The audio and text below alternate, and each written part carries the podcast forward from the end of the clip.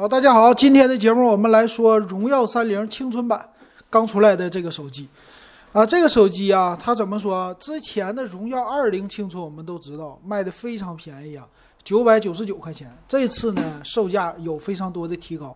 那再来看看吧，这个机器它改的怎么样哈？首先来看最大的特色呢，应该是一个屏幕，一个是背面了。背面呢很平溜，特别平。采用的是一个三个摄像头的设计，前面呢，咱们来看侧面是指纹解锁呀。那他说呢，叫什么灵动大自然的设计啊？但是避免不了的，它是一款属于低端的机型。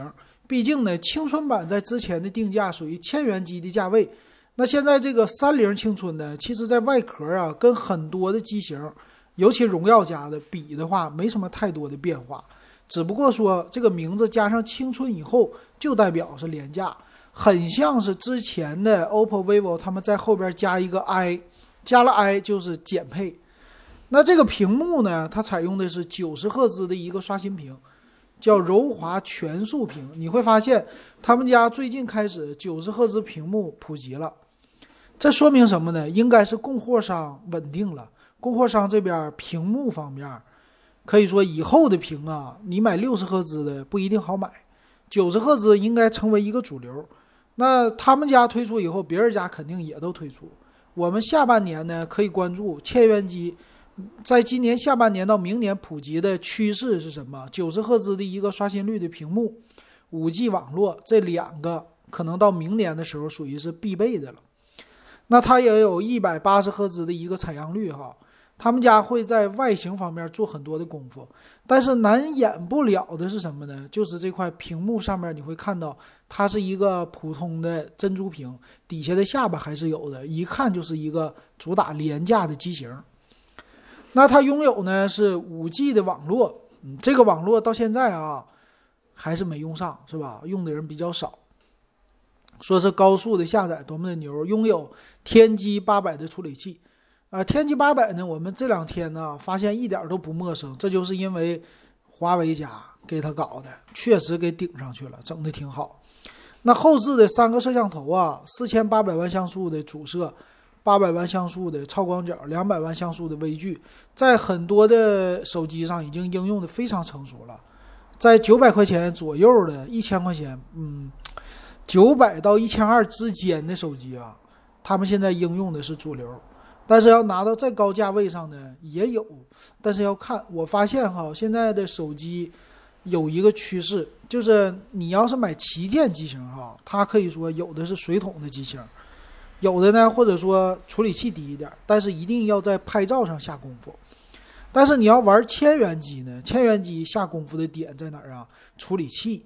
他说我的处理器特别好，但是往往在摄像头这儿给你减配，给你下下这个功夫。所以这两种的配置不同的终端机型讲的水桶理论的少一些。再来看它这个四千八百万像素主摄呀，说到现在就没啥意义了哈，反而是一千两百万的不多见了，嗯，比较少了。好，我们接着再来看看别的，嗯，他们家还是介绍了一堆的拍照哈，这个拍照技术只能说勉强能维持你的基本的应用，嗯，这么来发个朋友圈还凑合吧。然后前置呢？哎呀，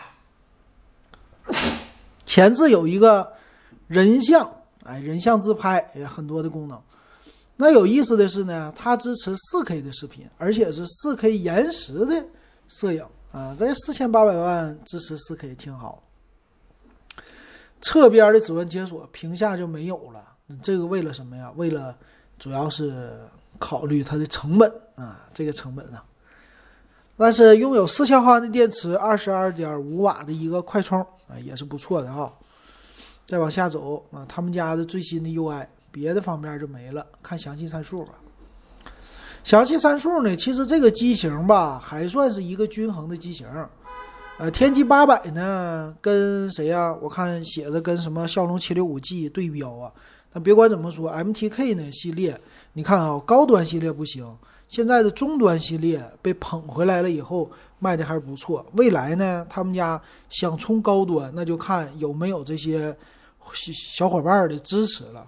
尤其是华为，华为他们家的高端的处理器还会不会继续生产呢？然后如果不继续生产的话，会不会采购他们家天玑一千 Plus？这都是有可能的啊。呃，那来看它的屏幕呢，六点五英寸 TFT 屏，二四零零乘一零八零的这个分辨率呢，和这屏幕啊比出来以后啊，它的屏幕像素密度非常高，四百零五 PPI 啊，这一点挺好的哈。那九十赫兹的屏呢，在 TFT 领域是 OK 的。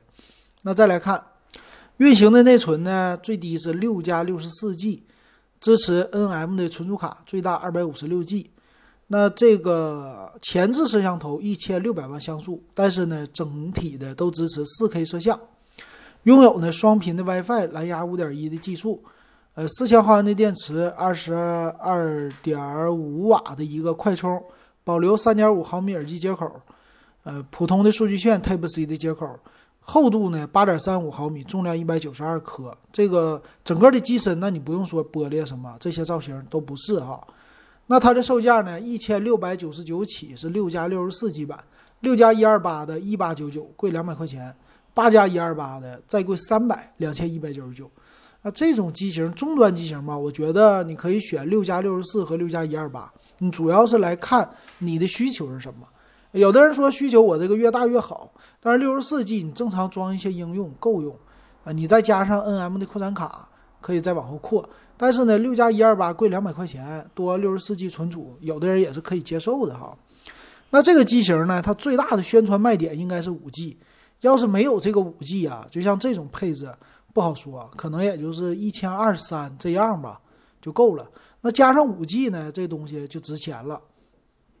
但我觉得呢，他们家还是给这个机型能留一些降价空间的，比如六加六十四 G 版，呃，让一些拼多多呀什么的往下压一压的话，降个三四百块钱是不成任何问题的。那我能看到今年下半年到年底的时候，哎，这绝对的就是五 G 手机啊，在千元机普及是没有任何问题的了。等到明年呢，我想奢求的就是五 G 的套餐能不能普及。国家呢再来一波，就是压往下压，因为现在的网啊，咱们大家用就是流量啊已经特别多了，我们需要的就是五 G 快速普及。其实五 G 啊，只要是快速普及了，对咱们都有好处，比如应用啊，再比如说这些其他的东西啊，嗯，都可以能够进步的。还有小程序啊，啊，苹果的这些支持啊，都能够快速的让这些内容啊更多。更方便，呃，让我们来，让我们来拥有哈，我觉得挺好的。行，今天的节目咱们就说到这儿，感谢大家的收听还有收看。喜欢我节目可以加我微信 w e b 幺五三，还有六块钱入电子数码点评群。